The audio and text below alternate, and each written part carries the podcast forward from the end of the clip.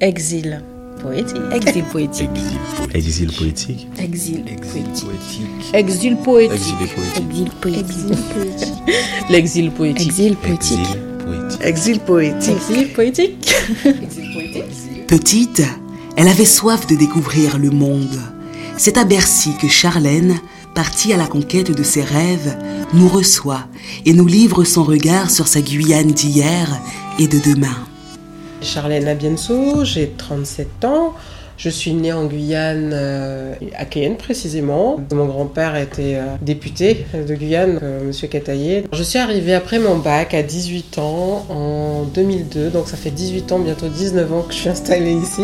J'ai passé autant de temps en Guyane maintenant qu'en métropole. À mon départ, c'était bah, la joie, hein, parce que j'avais eu mon bac, j'avais décroché mon bac déjà. Pour nous tous de, de notre génération, faire les études en métropole, c'était un peu un graal, parce que, alors d'une part, il n'y avait pas ma filière en Guyane. J'avais pas envie de rester forcément, j'avais envie de découvrir le monde depuis que je suis petite. Euh, on me dit que je suis rêveuse dans ma famille, euh, je suis toujours en train de lire, euh, j'adore voyager, je disais que j'allais être diplomate, lobbyiste, archéologue, femme d'affaires internationale. Bah, c'est sûr que ça n'allait pas se faire en Guyane. À l'époque, dans mon imagination, je me voyais globe trotteuse et connectée au reste du monde. Je me suis dit, bah, pourquoi pas Perpignan Parce qu'il y a déjà quelqu'un que je connais.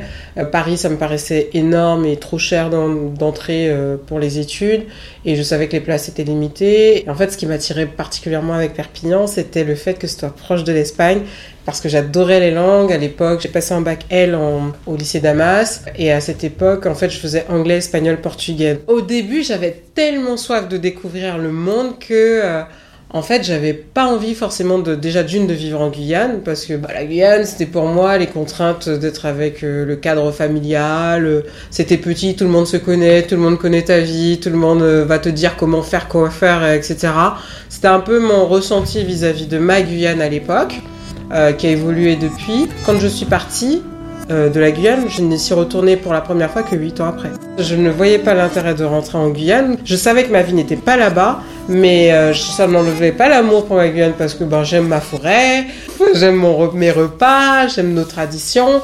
Mais c'est vrai que j'avais un problème avec la mentalité qui était, euh, à mon sens à l'époque, un peu trop attentiste vis-à-vis de, ben, on essaye, on, on attend que l'État nous aide, on attend que euh, qu'on nous débloque les situations. Euh, en plus, j'avais un une problématique euh, qui était la suivante, c'est que j'avais peur de ne pas être reconnue pour mon travail, mais parce que j'étais la petite fille de Monsieur Cataillé ou la fille de Monsieur Cataillé, ou parce que ben il y avait du monde dans ma famille qui était dans le réseau, que ma place n'allait pas être justifiée, et j'avais une soif que Charlène soit connue pour Charlène, mais pour son travail, son excellence au travail, pour sa rigueur, pour ses résultats, ses performances. À chaque fois qu'on me croisait, on disait ah, à Tige Kataye, enfin voilà, ou la fille de Suzanne.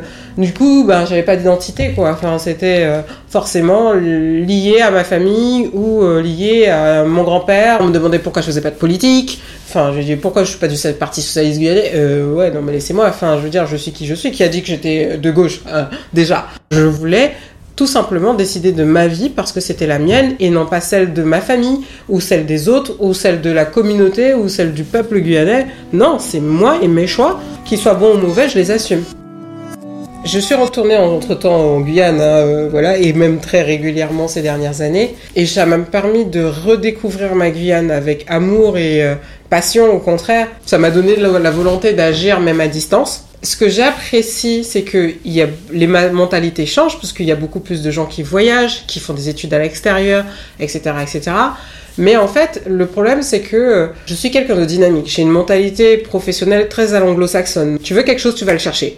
Et le problème, c'est que en Guyane, c'est beaucoup dans la victimisation et que si on n'a pas ça, c'est la faute d'un tel. Je ne dis pas qu'il n'y a pas de, de, de réalités qui font que ces propos sont tenus. Il y a des réalités et je compatis pour eux. Et en fait, je trouve ça même très injuste. Toutefois, je pense que chacun à notre niveau, nous avons la capacité de pouvoir faire des choses bien, avec excellence, ne serait-ce que dans notre travail. Les petites tâches du quotidien permettent de pouvoir dire, ben demain, euh, on peut avoir une Guyane grande, que ce soit en Guyane ou ailleurs. Si vous faites les choses bien, on va vous reconnaître comme excellent même dans les petites choses et on va vous donner des grandes choses.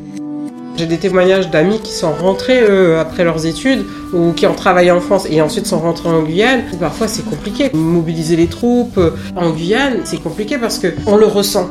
On le ressent, c'est pesant. Et en fait, je, je n'aime pas quand les choses n'avancent pas. Il faut le dire ce qui est. Et je veux pas me fâcher avec les gens. Et je veux être bien avec mon pays, avec les gens de mon pays. Donc je préfère ne pas y retourner et contribuer d'une autre manière, euh, soit en investissant, soit en encourageant. Aujourd'hui, je sais que tout ce que je fais en tant que, femme et entrepreneur ici en France ou à l'étranger vont à un moment donné, soit par mes ressources financières, soit par mes ressources euh, intellectuelles, soit par mon réseau, permettre de pouvoir aider et de contribuer au développement de ma, de ma région. Toutefois, ne me demandez pas de rentrer, c'est pas possible. Au bout de 8 ans, il y a un manque quand même. Il faut voir aussi sa famille, les amis aussi d'enfance qui sont rentrés, qui sont installés, qui ont fait des enfants. Ben bref, tu, on a envie de les voir. Se reconnecter avec la terre natale. Je pense que quoi qu'on en dise, quand on, notre nombril est enterré quelque part, on y est lié à vie. Les lieux physiques, mon club de karaté, bah tout simplement la plage à côté de chez moi euh, où je passais, euh, je, je, marchais en rentrant du collège avec ma meilleure amie euh, pour rentrer à la maison. Le quartier où j'ai vécu à Châtenay, j'avais des voisins avec qui on discutait et avec qui je suis encore en contact aujourd'hui. Il y a aussi Marie Passoula parce que ben, ma mère était de là-bas et J'y ai vécu des moments assez sympas en allant chez ma grand-mère, dans sa petite case de l'époque, et puis entre-temps, ben, en allant chez les tantes, en passant des moments conviviaux. C'est pas trop les lieux, mais c'est plus les moments conviviaux qu'on peut vivre quand on est en Guyane, euh, dans les carbets, à la forêt, en crique. Mais tout simplement le quotidien à la guyanaise qui me manque plus que les lieux. J'habite à côté du bois de Vincennes, donc euh, quand je vais au bois de Vincennes, même si c'est pas notre forêt guyanaise, en fait j'ai toujours besoin d'habiter à côté d'un point d'eau et d'un endroit où il y a des arbres. Et effectivement, j'ai la chance d'avoir la Seine et euh, le bois de Vincennes à quelques minutes à pied de chez moi, donc euh, ça me permet de me reconnecter à la nature. En fait c'est la mer, le fleuve, ça fait partie de la Guyane. Les arbres, marcher pieds nus sur la terre ferme ou avec l'herbe. Dès qu'il fait beau, je vais au bois, au parc, euh, dans la forêt Fontainebleau. Euh, enfin, ça n'a pas les mêmes odeurs que la Guyane parce qu'il y a la, petite odeur de terre rouge qui n'est pas là, mais voilà, ça a un début de quelque chose qui, qui, qui, nous ramène à, qui nous ramène à la Guyane. Je ne regarde pas les infos volontairement, mais j'ai une radio qui s'appelle Mon Papa. en fait, on a instauré un petit euh, rituel euh, de l'appel dominical. Et là, j'ai tous les récapitulatifs des infos guyanaises, des événements, notamment là, par exemple, c'était le carnaval récemment. Euh, elle me dit, bah, il y a eu un vide, il y a eu si. Enfin, voilà, franchement, c'est ma, ma connexion. À 2017 de mémoire, ça, ça m'avait vraiment mobilisé. J'habitais à Londres à l'époque, et franchement, depuis Londres, j'avais envie d'être avec mon peuple.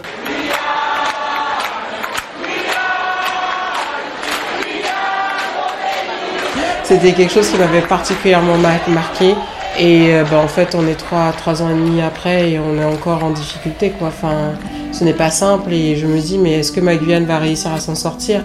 Mais euh, je pense que c'est pas la question qu'on va, va devoir se poser, c'est qu'est-ce que je peux faire pour qu'elle s'en sorte? Je pense que c'est un exil volontaire que j'ai fait parce que euh, je voulais vraiment sortir de ce cadre. Donc, euh, je me suis exilée moi-même. Je ne suis pas bannise, mais je me suis exilée moi-même de la Guyane, non pas par des amours, mais par choix de vie qui ne me correspondait pas en fait. Ouais, mais je ne retrouvais pas le titre. C'est du cassé quoi en fait.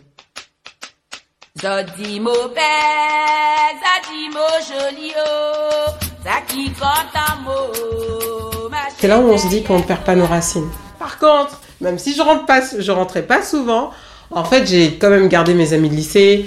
Et finalement, on rencontre d'autres Guyanais. On se mixe avec d'autres personnes, mais on garde notre entité. On se retrouvait pour faire notre haricot rouge, fricassé de bœuf. Pour Noël, on se faisait nos repas avec notre jambon. Enfin, tu vois, véritablement, même si on était loin, on garde cette identité.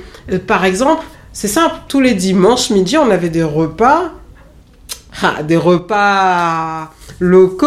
Oh les gars, aujourd'hui j'ai fait haricot rouge, venez, caramel si, quoi, quoi, quoi, et on faisait un repas. Parce que ça nous reconnectait au pays.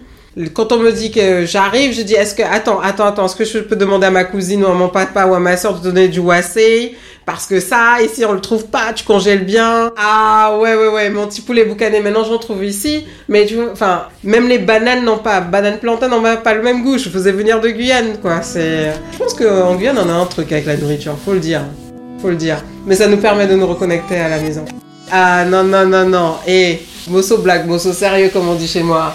Euh, non, le bouillon d'Awara, j'ai la chance d'avoir une cousine qui fait un bouillon d'Awara, qui a une maman excellente, merci Tati, euh, qui lui envoie tous les éléments pour faire son bouillon tous les ans. Et en plus, ma famille, mon père et ma sœur mettent systématiquement ma part de côté tous les ans, même si ça arrive quelques temps, deux mois après, moi, quand j'ai mon bouillon Wara tous les ans. Donc, euh, non, non, c'est c'est obligatoire. Maman, ah mais carrément. Carrément, tu as le goût du pays. Tu... Déjà, ne serait-ce que la wara, qui est un fruit d'un palmier d'Amazonie, tu ne l'as nulle part ailleurs. Donc, tu pars directement en Amazonie, directement chez toi, direct. Ah, le bouillon d'Awara, c'est quelque chose, quoi.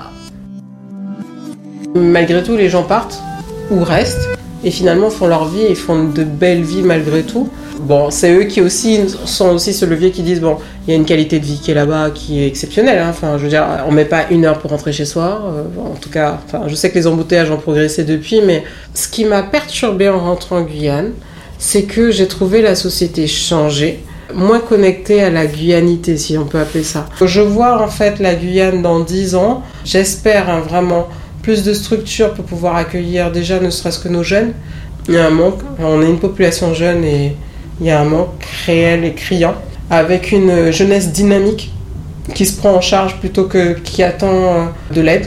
Et j'espère qu'en termes d'infrastructure, ben en fait, on saura relever le défi pour pouvoir permettre aux jeunes, mais aussi à la population de pouvoir évoluer correctement, mais euh, au niveau qu'on peut avoir, euh, que ce ne serait-ce qu'en France, puisque nous faisons partie de ça, et surtout, surtout, surtout ne pas être esclave du- d'une seule compagnie entre la Guyane et les Antilles ou la France. Bon, la France, il y a deux compagnies, mais ne serait-ce que faire un saut de puce pour ma famille en entre la Guyane et la Martinique, euh, ça coûte un bras, c'est pas normal. Enfin, j'imagine une Guyane qui est plus connectée à son monde dans lequel il est, dans sa localité, dans son secteur et sa zone géographique, et non dépendante euh, d'une seule voie.